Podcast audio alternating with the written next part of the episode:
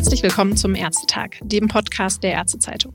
Mein Name ist Kerstin Mitternacht, ich bin Redakteurin im Wirtschaftsressort. Heute sprechen wir zum zweiten Mal mit Dr. Peter Tinnemann, seit einem Jahr Leiter des Gesundheitsamtes Frankfurt, einem der größten Gesundheitsämter in Deutschland. Hallo, Herr Dr. Tinnemann. Hallo, schönen guten Tag. Wir haben das letzte Mal über den Infektionsschutz gesprochen. Ein weiteres wichtiges Thema der Gesundheitsämter sind Klima und Gesundheit. Das Gesundheitsamt Frankfurt geht als Vorbild voran. Sie haben gerade auf E-Autos umgestellt. Wie kam es denn dazu?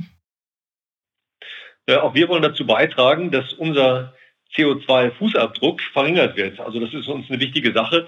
Die Gesundheit der Menschen, der Bevölkerung wird zunehmend durch die Auswirkungen der Klimakrise beeinflusst. Und da müssen wir unseren Beitrag zu leisten. Wir machen uns auf den Weg. Aber noch viel wichtiger ist natürlich auch den Handabdruck zu vergrößern. Ne? Also dass wir uns involvieren in die verschiedenen Sachen. In den letzten Wochen war es ja wieder zum Teil sehr heiß und vor allem auch in einer Stadt wie Frankfurt staut sich auch die Hitze. Äh, welche Aufgaben kommen denn da bei dem Gesundheitsamt zu? Naja, auf der einen Seite muss man ja sagen, wenn wir jetzt den Eindruck haben, das ist der heißeste Sommer, äh, den wir bisher erlebt haben, werden wir wahrscheinlich in der Zukunft sagen, das war der kälteste Sommer, den wir damals gehabt haben. Ja, also die Aufgaben werden vielfältiger und die Probleme werden größer. Wir müssen aber dazu in der Lage sein, das zu beeinflussen, was auf uns zukommt. Also ich sehe die Klimakrise nicht als eine Krise des Planeten, sondern eine Krise der Gesundheit für die Menschen. Und da ist das Gesundheitsamt natürlich in der zentralen Rolle. Wir arbeiten mit Kolleginnen und Kollegen aus verschiedenen Behörden in unterschiedlichen AGs und Gremien zusammen, um uns darauf vorzubereiten. So ganz konkret, was wir machen, sind aber beispielsweise, dass wir Informationen über die Hitzeentwicklung an Altenheime rausgeben. Ne? Also die informieren und denen zu sagen, pass auf, da kommt was auf euch zu, äh, seht zu, dass ihr vorbereitet seid. Sie haben ja eben so von Problemen gesprochen. Welche Probleme sehen Sie denn auf die Bevölkerung zukommen in einer Stadt wie Frankfurt? Naja, wenn Sie mal hier so zentral durch Frankfurt fahren, dann finden Sie schon einige Straßen, wo kaum Bäume beispielsweise sind. Aber wir müssen natürlich dazu hinkommen, dass die Leute mehr Fahrrad fahren. Also das ist ja nicht nur für die Gesundheit der Menschen, also für Herz-Kreislauf, für die Atemwege äh, gut, dass man sich körperlich ertüchtigt mit dem Fahrrad, sondern auch für die Umwelt ganz gut. Das ist etwas, was äh, auf uns zukommt. Das andere ist, wir müssen uns besser ernähren. Also wir müssen uns mehr mit Obst und Gemüse ernähren. Das ist für die Gesundheit gut, aber natürlich auch fürs Klima zuträglich. Also das sind so Sachen, die wir zukünftig noch mehr fördern müssen und wo wir auch als Gesundheitsamt äh, wahrscheinlich noch unsere Gesundheitskommunikation in die Richtung intensivieren müssen.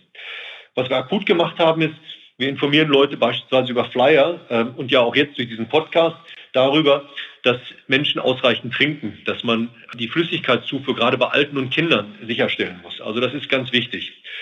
In dem Zusammenhang haben wir uns auch bemüht, jetzt in den sozialen Medien präsent zu sein. Ne? Wir wissen, dass wir gerade die junge Bevölkerung sehr gut durch Social Media wie Instagram oder Facebook erreichen können. Und das sind für uns neue Kanäle, da müssen wir jetzt Erfahrung sammeln. Da sind wir nicht nur als größtes, sondern auch als großartigstes und modernstes Gesundheitsamt ja auf einem ganz guten Weg. Wenn Sie das Thema Fahrradfahren ansprechen, da geht das ja auch so ein bisschen in Stadtentwicklung rein. Sind Sie denn da auch im Austausch? Absolut. Also äh, unter Federführung des äh, Umweltamtes hier in Frankfurt werden Klimawandelaktions- oder ist ein Klimawandelaktionsplan erstellt worden. Der ist jetzt gerade äh, in der Aktualisierung. Da arbeiten wir sehr eng zusammen ja, mit den anderen äh, Behörden hier in Frankfurt, um zu gucken, was sind die Verantwortungen der verschiedenen Bereiche. Und da gibt es Ämter, die sich darum kümmern, dass öffentliche Brunnen aufgestellt werden. Da müssen wir natürlich dann involviert sein und sicherstellen, dass das Wasser, da, was da rauskommt, entsprechend auch Trinkwasserqualität hat. Also da ist wirklich mittlerweile eine sehr konstruktive, ämterübergreifende Zusammenarbeit etabliert. Wenn dann wieder so von Hitze von 40 Grad und ähnlichem gesprochen wird, was auf die Bevölkerung zukommt, gibt es denn ein Krisenmanagement tatsächlich, dass Sie da irgendwie eingreifen können und die Bevölkerung informieren können? Also wir haben ja verschiedene Kommunikationskanäle, über die wir nach außen kommunizieren. Äh, wir machen das zum Teil sehr spezifisch, beispielsweise an alten Pflegeheime. Und wir wiederholen mantramäßig, ne, dass sich die Menschen bei erhöhten Temperaturen kühlen müssen, den Körper kühlen, durch beispielsweise duschen gehen oder so oder Anstrengungen vermeiden, dass ausreichend getrunken und leicht gegessen werden muss und dass man insgesamt natürlich versuchen sollte, womöglich die Hitze zu vermeiden. Wie das weitergeht, ja, und es wird ja schon in einigen Ländern diskutiert, beispielsweise Kälteräume einzurichten, ne, wo Menschen hingehen können, um einfach sich mal wieder runterzukühlen. Wir haben in Frankfurt ja wie in allen deutschen Großstädten äh, viele Menschen, die auf der Straße leben. Ne? Und äh, die können sich nicht einfach irgendwo in einen klimatisierten Raum reinsetzen. Vielleicht müssen wir für die dann einfach Kälteräume anbieten, damit die überhaupt ja, sich mal wieder zwischendurch ein bisschen abkühlen können. Wie sind denn eigentlich auch die Auswirkungen der Klimakrise auf die Gesundheit der Bevölkerung? Ja, was wir im Moment sehen, das haben wir auch diesen Sommer wieder gespürt, ist die zunehmende Hitze, die auch über Tage anhält, ja, tagsüber und auch zum Teil nachts. Also wir reden ja dann von sogenannten Tropenmächten. Und das fordert schon die Gesundheit von vielen, gerade vorbelasteten Menschen mit chronischen Erkrankungen heraus.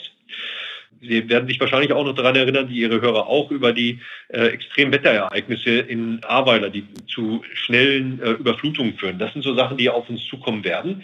Das sagen uns die Wissenschaftler, äh, dass wir uns da vorbereiten müssen. Und da sind wir dabei und müssen sicherlich noch viel konkretere Pläne entwickeln, wie wir da zukünftig mit umgehen. Da werden wir zunehmend dynamischer, auch aufgrund der Tatsache, dass wir gelernt haben, wie wichtig das Krisenmanagement in einem Krankenhaus ist während der ganzen Corona-Krise. Und äh, auch da lernen wir von der Corona-Krise als Einrichtung, als Behörde, ja, äh, Katastrophenschutzeinrichtung, wie wir uns da aufstellen, wie wir äh, zusammenarbeiten in Stäben. Das sind so Sachen, da sind wir mittlerweile sehr, sehr erfahren. Und wenn man jetzt nochmal abseits der Hitze schaut, welche Aufgaben fallen denn bei Ihnen im Gesundheitsamt sonst noch an in Sachen Umwelt und Gesundheit? Also wir überwachen ja äh, viele Sachen. Das sind zum Teil Oberflächengewässer. Wir gucken uns äh, Badegewässer an. Das sind Aufgaben, die wir im Bereich Umweltmedizin beispielsweise machen. Wir haben diesen Bereich Klima, Umwelt und Gesundheit als neuen Bereich aufgestellt. Aber wir sehen das schon so, dass das Klimathema natürlich nicht nur umweltmedizinisch zu bearbeiten ist, sondern tatsächlich in alle Bereiche im Gesundheitsamt reinstrahlt. Also in unsere psychiatrische Abteilung, in unsere infektiologische Abteilung, in unsere Abteilung für Kinder- und Jugendmedizin. Und da sind wir gerade dabei, äh, das intern zu bearbeiten, wie wir uns auch in den anderen Abteilungen vernünftig aufstellen müssen, um dieses Thema Klima und Gesundheit mit allen Aspekten besser bearbeiten zu können. Können Sie da noch ein Beispiel nennen, wie man sich das vorstellen muss? Na, wir haben zum Beispiel einen jungen Kollegen hier im Amt, das ist ein ausgebildeter Biologe, der kam zu uns im Bereich während der Corona-Krise. Der ist aber promoviert sich im Bereich Vektoren, also Mücken. Und äh, mit ihm zusammen und seinem äh, Doktorvater haben wir jetzt in Frankfurt an wichtigen Punkten Mückenfallen aufgestellt, um zu gucken, was denn eigentlich äh, an Populationen von Insekten hier ist und ob es bereits invasive Mücken gibt, äh, die möglicherweise dann Erkrankungen wie Dengue-Fieber, das wäre so aus vor allem aus den Tropen kennen, die bei uns noch nicht wirklich heimisch sind, diese Krankheiten und auch diese Mücken, zumindest in Frankfurt noch nicht, äh, dass wir da ein Auge drauf haben. Ne? Also das sind Sachen, die machen wir ganz konkret im Moment schon. Ja, spannend. Dann bedanke ich mich für das interessante Gespräch, Herr Dr. Tinnemann. Ja, vielen Dank für die Einladung. Sehr gerne, ja. Und vielen Dank auch fürs Zuhören und bis zum nächsten Mal beim Ärztetag.